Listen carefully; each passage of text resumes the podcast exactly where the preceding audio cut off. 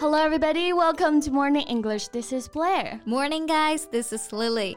欢迎大家收听早安英文。 哎，贝贝，我好久都没有见到 Summer 了，怪想她的。Oh, I just ran into her in the supermarket the other day. Oh, really? Yeah, it was really nice to catch up a little. Yeah, I bet so. 你刚刚是说你们在 the other day 遇见的、嗯、，which means you guys met a few days ago, right? 嗯，没错啊。诶，说起来这个短语啊，我觉得还挺值得好好聊一聊的。嗯，包括其他一些用来表示像时间啊、日期的表达，很多同学在学英语的过程当中呢，都在这方面吃亏了。没错。 而且学会这些时间相关的表达，不仅可以纠正大家的日常表达呢，更多的还可以让你做听力啊、写作文的时候能够准确的抓取关键信息。哎，OK，那废话不多说，我们直接开始今天的内容吧。在节目的开始，给大家送一个福利。今天给大家限量送出十个我们早安英文王牌会员课程的七天免费体验权限，两千多节早安英文会员课程以及每天一场的中外教直播课，通通可以无限畅听。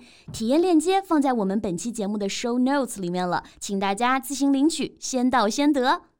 先来说说我们刚刚提到的这个 the other day。虽然 other 常常表示其他的、别的或者说另外的啊，但是 the other day 却不是另一天，它的英文解释是 a few days ago，也就是前几天、几天前。嗯，For example，didn't I see you in the post office the other day？这句话就是说我前几天不是还在邮局见过你吗？嗯，那说到这里啊，顺便说一下，另一天它的正确表达应该怎么说呢？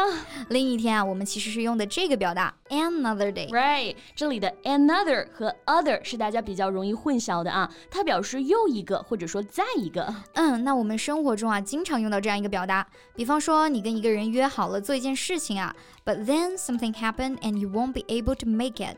This is when you need to change it to another day. Right, change it to another day. 它表示的意思就是改天吧。Let's give an example to our listeners.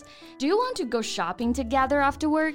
Uh, no, I have to work overtime today. Guess I will have to take a rain check. 哦，我今天得加班，改天吧。All right, that's a pity. Let's change it to another day，哎，那就是只能改天了啊。不过你刚刚呢用到了另外一个哎不一样的表达，对不对？没错，用到了 take a rain check 这个表达，它跟 change it to another day 意思是一样的，用在婉拒邀请或者真的不方便的时候，表示下次吧，以后再说的意思。Yeah, OK。那关于这个 another day，哎，我还想到了一个表达哎，live to fight another day。Live to fight another day。大家不要理解成活着是为了另一天的奋斗啊，嗯、它的意思其实是下次再分高低，还有机会较量。Right. For example, we didn't win this time, but we live to fight another day. 这次我没有获胜，下回啊，我们再论输赢。嗯，有点留得青山在，不怕没柴烧的意思啊。没错。I hope we all have this kind of spirit in life, live to fight another day. 嗯，说得好啊。那讲完 another day，我们再回到 day 这个单词上。What are some expressions about about the word day. 嗯，那我们今天不讲特别复杂的，主要来讲一讲一些特别像的、容易混淆的表达。首先呢，是一个非常常用的 these days。these days 它表示现在、如今啊。比如说现在呢，素食非常的流行，vegetarianism is very popular these days。我觉得大家可以把它跟另一个短语联系起来一起记啊，就是 in those days。嗯，一个是 these，一个是 those。没错 ，in those days 表示的是过去啊，从前。举个例子，过去人们写信要多得多。嗯，In those days, people used to write a lot more letters. So what you said remind me of something. In those days, sunset were slow. Carriages, horses, and mails were all slow. A lifetime is only long enough to love one person. 啊，我听出来了，这是木心的诗啊。Yeah. 从前慢，从前的日色变得慢， 车马邮件都慢。一生只够爱一个人。没错，那这里的从前，我觉得啊，用 in those days 来翻译就很合适了。嗯，非常有意境啊。So we've talked about these days and those days. How about the days? The days 就不是指几天了啊，而是更宏大一点的时期、时代这个意思。比方说，没有电子邮件的时代，the days before email. Right. So people may ask. How did people communicate in the days before email？这句话就是在问没有电子邮件的时候，人们是怎么交流的。Okay, let's move on to the next expression.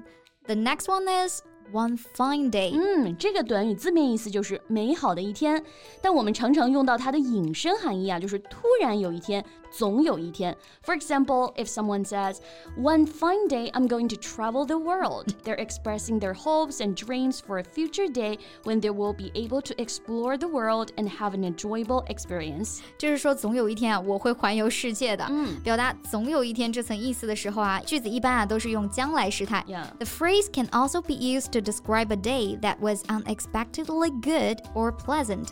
这个时候啊，翻译成突然有一天，句子啊一般就用过去式了。 Right. For instance, if someone says, One fine day I stumbled upon a beautiful garden, they are describing a day when they unexpectedly discovered something wonderful that brought them joy. 嗯，就是说突然有一天，我意外发现了一个美丽的花园啊。嗯，那话说回来，如果要说美好的一天，我们可以怎么说呢 Well, we can say a nice day, a lovely day, a wonderful day，这些表达都是可以的。 Great. All right, our next expression Any day now，哎，这个短语它表示很快，过不了多久，就这几天这个意思，用来泛指将来某个不确定的日子。嗯，For example, the baby's due any day now。这句话就是说这几天呢，宝宝就要出生了。嗯，还有一个很好的例子啊，你是不是终于下单了？你想了好久的那个新相机了？我看你一天要查三次物流进度啊。 Yeah, my package should be delivered any day now. I've been checking the tracking number constantly.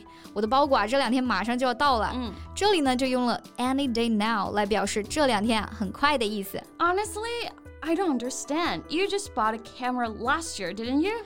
Well, you don't understand. Indeed, the newest technology is upgrading from day to day. 技术每天都在更新换代啊，我当然得跟上时代进步的步伐了。你的想法我确实是不懂啊，不过你用到这个表达倒是挺好的。From day to day 这个短语呢，它不只是用来指每天或者时长，它还包括了情况经常改变、改变经常发生这个含义。 Right. For example, the symptoms of the disease change from day to day. 这种疾病的症状啊，每天都会发生改变。 Right. All right, that's pretty much all the phrases we want to talk about today. And hopefully, our listeners can learn something new from our podcast from day to day. 日拱一卒，功不唐捐嘛。没错啊，每天进步一点点。 So, thank you so much for listening. This is Blair. This is Lily. See you next time. Bye. 今天的节目就到这里了。如果节目还听得不过瘾的话，也欢迎加入我们的早安英文会员。成为会员，您就可以无限畅听我们每天一场免费的中外教直播课，以及两千多节原创系统课程了。今天我们限量送出十个七天免费试听权限，试听链接放在我们本期节目的 show notes 里了，请大家自行领取，先到先得。This podcast is from Morning English. 学口语就来早安英文。